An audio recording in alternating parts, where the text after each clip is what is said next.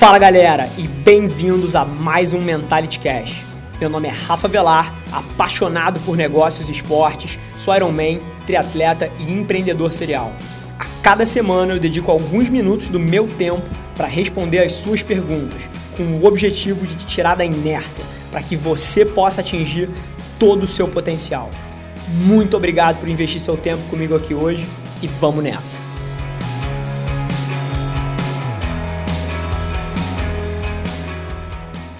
No episódio de hoje a gente debate qual é a idade certa de você dar um celular para o seu filho. Fica ligado.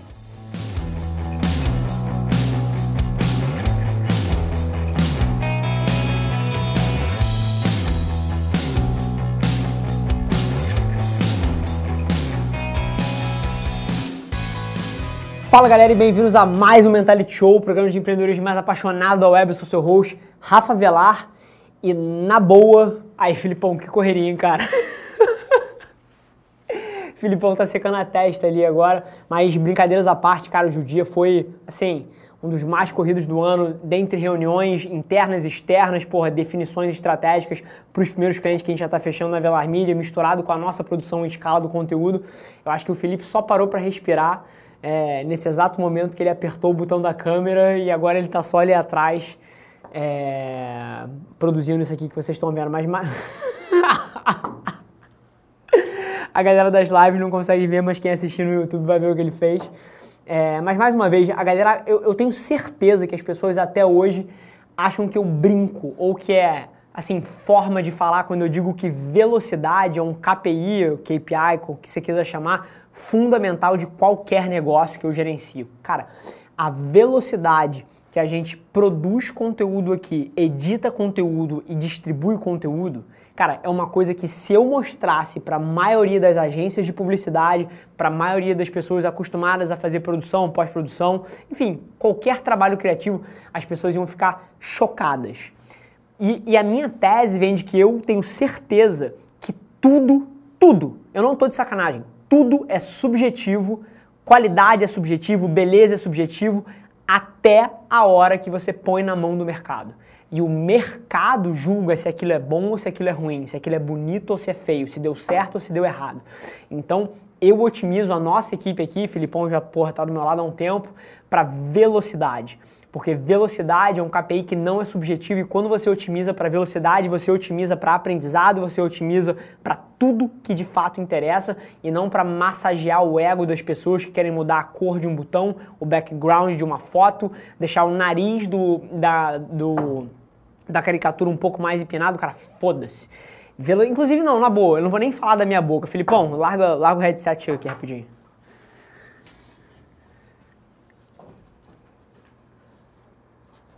Opa! Na boa. É, cara, ilumina pra mim, você que já trabalhou em produtora, já trabalhou em agência, tipo assim, qual é a maior diferença que tu já viveu, tipo, trabalhando no mundo tradicional e aqui dentro em termos de, tipo assim, do processo como um todo, desde a produção, pós-produção e distribuição de conteúdo. O que, que você acha que, que mais destoa em termos de velocidade? É, é a particularidade da, da pós-produção, né? A mágica da pós-produção, que não é muito gigantesca, entendeu? É mais execução em si do que realmente pensar no que, que aquilo ali pode ficar de bonito, entendeu? É o foco do é atacar o mais objetivo do que a estética. Sim, perfeito. Obrigado. Show. Mas enfim, brincadeiras à parte, é, essa é a minha tese, eu otimizo. E mais uma vez, contestem Cara, tô aberto aqui a, a, a, debater isso, mas contestem os meus resultados, tá ligado? Vamos sair do, do, debate ideológico do que deveria ser feito, de como você deveria ter feito, uma roteirização completa, com uma revisão, com uma aprovação. Caralho, a gente tá no século XXI, cara. Conteúdo é pensado e distribuído em base diária, com uma dinâmica absurdamente diferente. E é isso que eu queria passar um pouquinho para vocês. Mas, sem mais delongas, é... Filipão, vamos atacar aí a primeira pergunta. O que, que você separou pra gente? Rafa, a primeira pergunta é do Samuel Almeida. Tenho 17 anos e trabalho com meu pai desde os 14. Nesse período, abrimos e fechamos diversos negócios, como padaria, restaurante, pizzaria e depois restaurante novamente. Mas sempre é do mesmo jeito. Começamos super bem e aos poucos o movimento vai diminuindo até o ponto de quase falir. A estrutura sempre é ótima, mas temos sempre os mesmos problemas. Não aguento mais vê-lo triste e não quero que ele desista. Bacana, Samuel. Eu acho o teu problema fantástico. Eu acho que eu não acho, eu tenho certeza que vai responder as dúvidas aí de 20, 30% das pessoas que têm interesse em negócios do ramo alimentício. Cara, o teu problema é um problema crônico de qualquer restaurante. Porque o restaurante, a partir do momento que você abre ele, você só tem dois destinos. Dois. Ou você vai tornar ele um hábito na vida das pessoas e por isso você vai ter uma continuidade e pode chamar de sucesso, ou você vai transformar ele numa sensação de mídia. As pessoas vão lá pela curiosidade que você gera ou pelo status que você dá para as pessoas quando elas estão lá. Então só tem essas coisas. Ou você transforma num hábito e coloca ele como uma rotina das pessoas, ou você transforma ele numa máquina de acariciar o ego das pessoas. Enfim, as pessoas se sentem bem por irem lá porque se sentem descoladas, porque se sentem parte de um todo. Então, o que está acontecendo com os teus business, cara, é muito lógico. Número um, uma falha na estratégia de comunicação um pouco óbvia. Então, primeiro a gente vai delinear uma estratégia para você combater isso. E a segunda coisa, cara, é, é você entender, acima de tudo, se o teu negócio encaixa com o perfil de onde você está. Que você colocou aí que são super bem estruturados, super bem organizados, mas, cara, é isso que as pessoas querem ou as pessoas querem uma coisa mais básica? Ou você está jogando num meio termo e não está nem jogando para o high-end nem para o low-end? Então tem várias coisas para você olhar. Mas agora eu te digo uma coisa. Todo restaurante quando abre, ele é uma sensação. Todo mundo quer ir lá conhecer, mas isso passa. Então, o efeito que você está experimentando é justamente essa passagem de mídia gratuita, que a gente chama na publicidade de mídia ganha, de quando você abre um restaurante, que é o buzz do boca a boca de todo mundo falando sobre ele. Você não provavelmente não está sendo capaz de perpetuar é, essa continuidade. Então, perpetuar essa continuidade foi, foi excelente. A cara que o Felipe fez aqui foi assim, impagável. Mas enfim, boa notícia para você, cara, porque você está ignorando uma das maiores ferramentas que existem hoje em dia, cara, que são as mídias sociais. Eu sou fascinado e na boa, eu acho que o ouvido da galera deve estar tá doendo já de tanto que eu falo isso, mas cara, eu não posso mudar esse discurso porque todos os dias eu recebo 10, 15, 20 DMs de pessoas que estão executando em cima disso e estão se dando bem pra caralho. Que é você utilizar os micro-influenciadores da sua região para fazer a divulgação do teu negócio, cara. É você trocar, seja pizza, seja hambúrguer, seja, cara, o que quer que você esteja fazendo no momento, em troca da exposição que essas pessoas podem te dar quando elas estiverem lá. Então é o seguinte, você vai pegar o seu DM, três passos para você arrebentar o seu restaurante aí e colocar ele de volta no patamar que você quer. Você vai fazer uma lista dos micro-influenciadores da tua cidade, que tem uma audiência aí entre 2 e 9 mil seguidores. Você vai fazer uma lista de 50 deles. Segundo passo, você vai mandar um direct para todos os 50. 47 vão te dizer não e vão falar que a sua pizza fede. E os três que vão dizer sim, você vai oferecer um ticket que ele pode consumir 40 reais toda vez que ir lá de graça. Em troca disso, ele precisa postar uma foto no teu restaurante, comendo a pizza e tagando o restaurante, e fazer um story que tá ali mostrando a pizza, tagando o lugar, enfim. Ponto.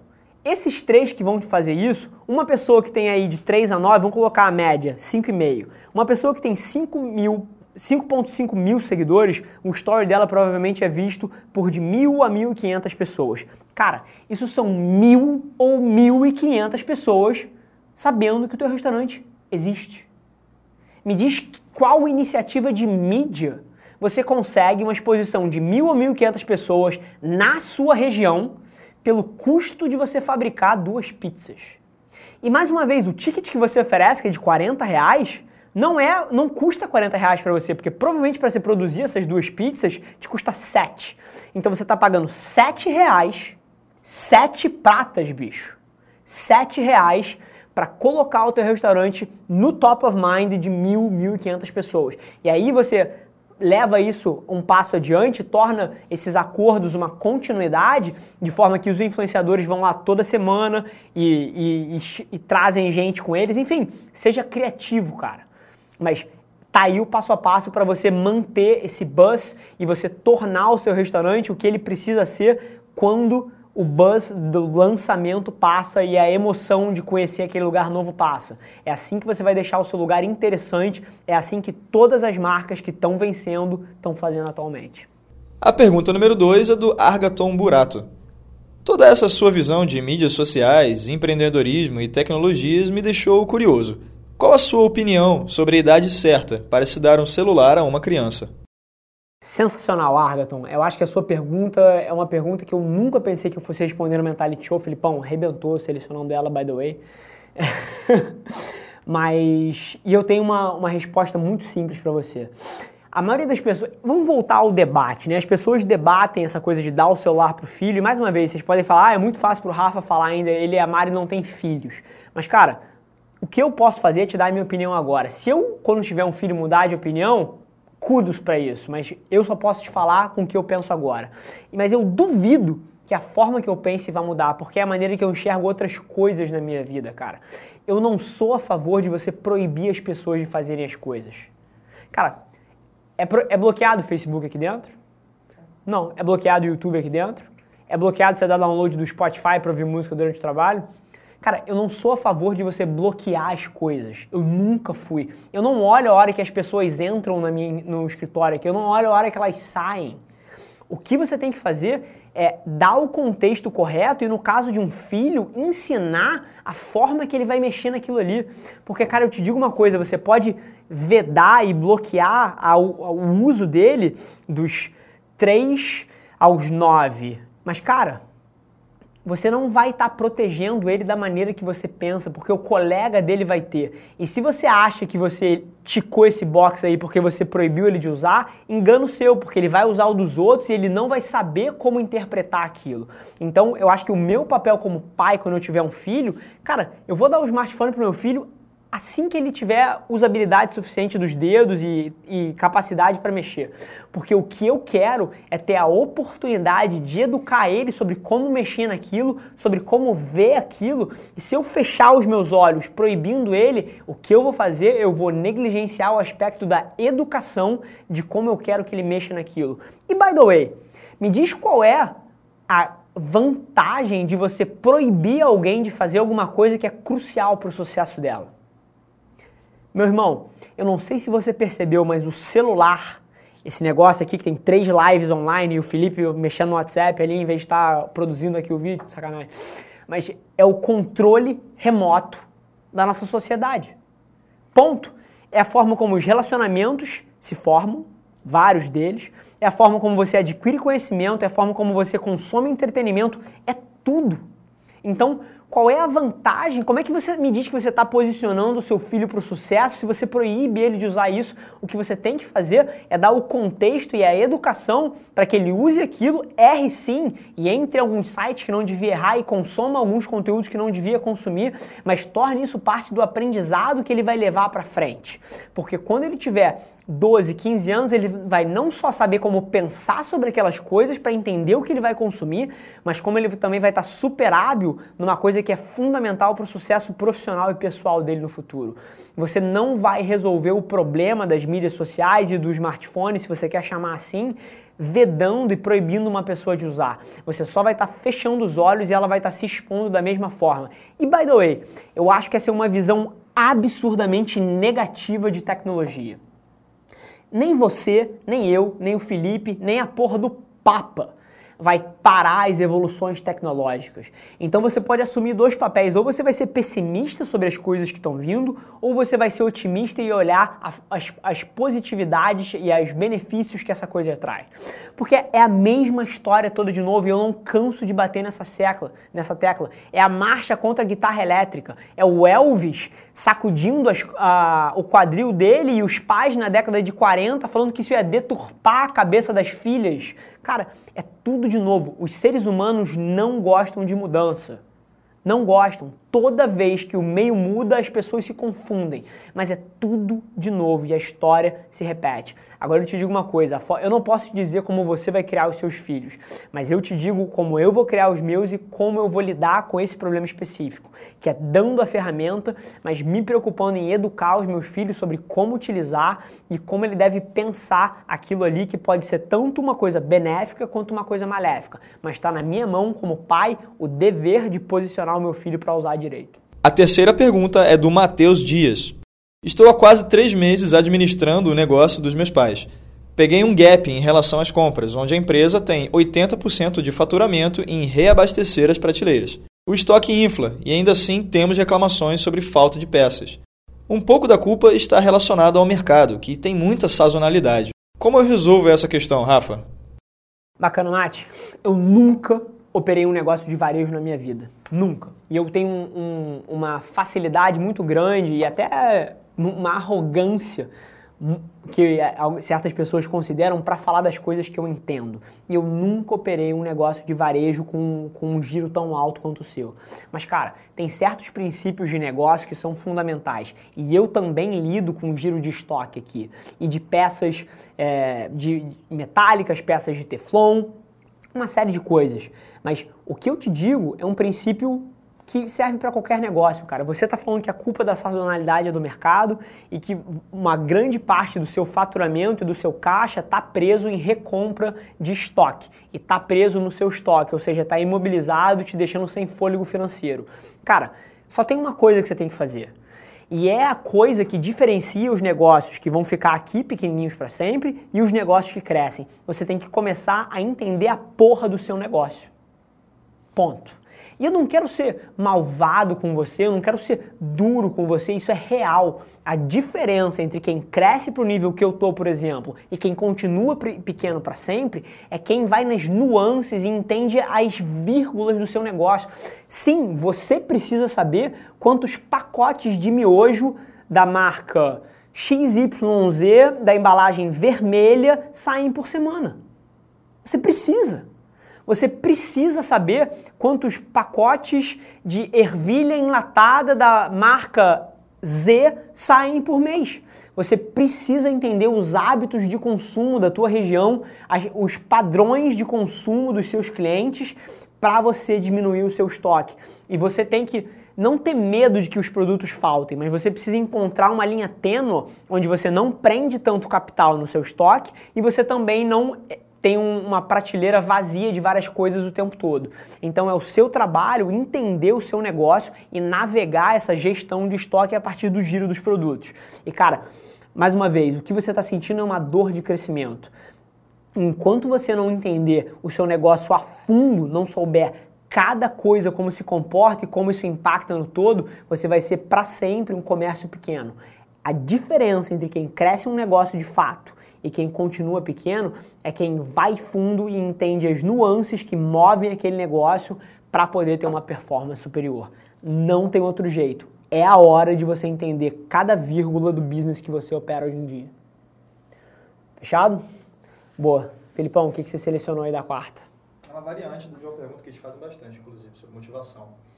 É do Virgílio RL, talvez é RL.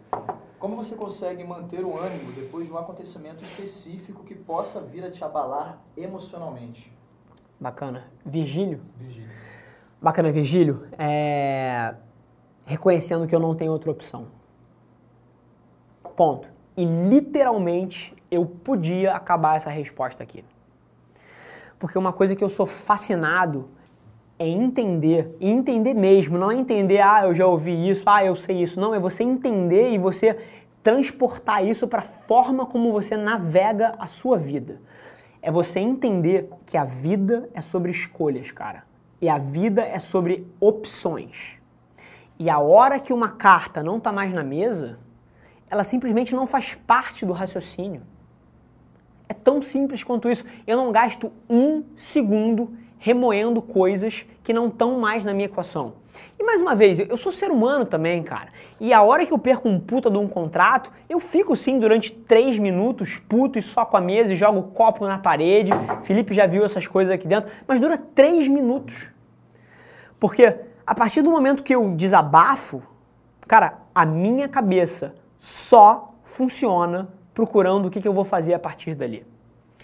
E, mais uma vez, eu não sou especial em nenhum sentido. A única coisa foi que eu aprendi com a experiência que todas as vezes que eu fiquei remoendo aquele assunto, aquilo só me atrapalhou.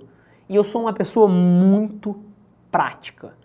E, e, não é que eu seja um gênio, um filósofo ou alguém com um entendimento superior de vida. Não, eu sou simplesmente estratégico sobre a forma como eu olho as coisas. Eu sou uma pessoa pragmática e remoer as situações que te atrapalharam, que te abalharam. E mais uma vez, não para falar que elas não sejam duras, porque perder um familiar é sim duro e eu já perdi. perder um puta de um contrato que permitiria você levar a sua empresa para esse nível é duro pra caralho e eu já perdi provavelmente muito mais do que você.